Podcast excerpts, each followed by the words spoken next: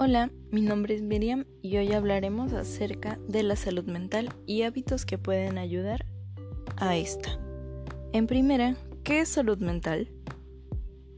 Es un componente integral y esencial de la salud. Es algo más que la ausencia de trastornos mentales. Está determinada por múltiples factores socioeconómicos, biológicos y medioambientales. La salud mental es un estado de bienestar en el que la persona realiza sus capacidades y es capaz de hacer frente al estrés normal de la vida, de trabajar de forma productiva y contribuir a su comunidad.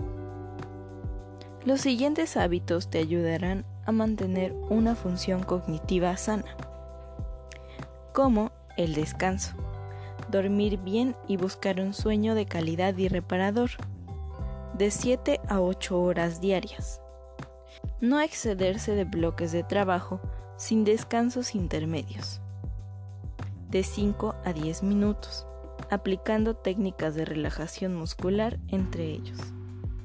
Comer de forma saludable, consumiendo alimentos que proporcionen nutrientes, ayudando a los neurotransmisores a que den bienestar a nuestra salud mental. Es recomendable acudir con profesionales de la nutrición para que nos puedan guiar en qué alimentos y qué no se encuentran estos trimentos. Meditación, relajación o visualización. No solo ayudan a tranquilizar el cuerpo ni el sistema nervioso, sino también la mente. Practicar 10 minutos al día, 15, 20, una hora, dependiendo de la persona, ayuda al beneficio del funcionamiento diario. No enredarte con tus pensamientos. No somos nuestros pensamientos. La mayoría son preocupaciones que no podemos controlar. Y le prestamos demasiada atención gastando energía en lo que no deberíamos. El 90% de las cosas que nos preocupan día con día están fuera de nuestro control, pero le dedicamos muchísima energía a lo que no encontramos solución, provocando que se repitan.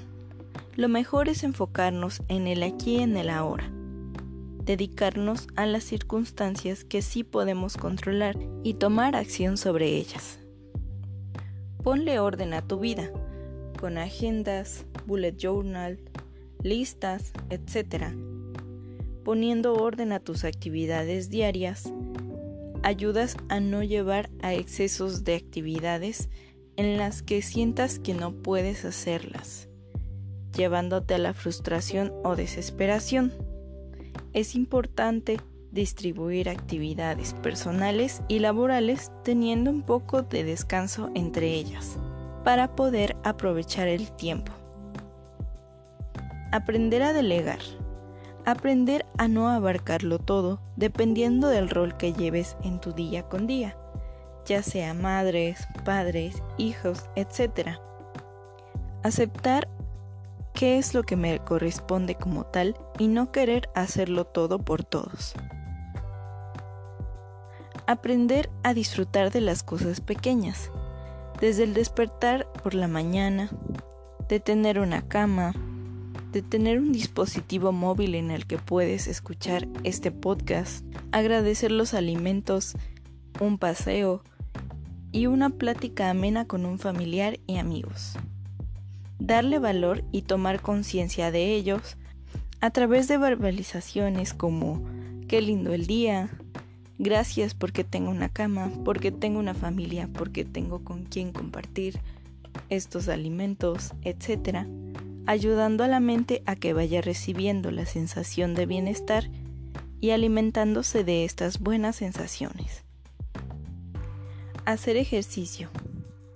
Los estudios científicos demuestran que hay una relación directa entre el ejercicio físico con el funcionamiento mental, creando neuronas y conexiones entre ellas, ayudando a la capacidad de concentración, de atención, en la autoestima y bienestar en general. Esto solo requiere de 30 minutos de activación diarias mínimas. y verás muchos cambios y resultados. Y por último, atrévete a pedir ayuda. En situaciones en las que sientas ya no poder. Es normal y muy válido el aceptar que necesitas apoyo para seguir adelante. Comunicarte con tus familiares y amigos.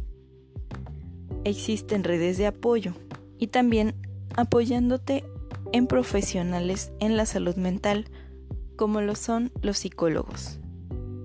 No estás solo. Ámate, cuídate y procúrate. Feliz día de la salud mental.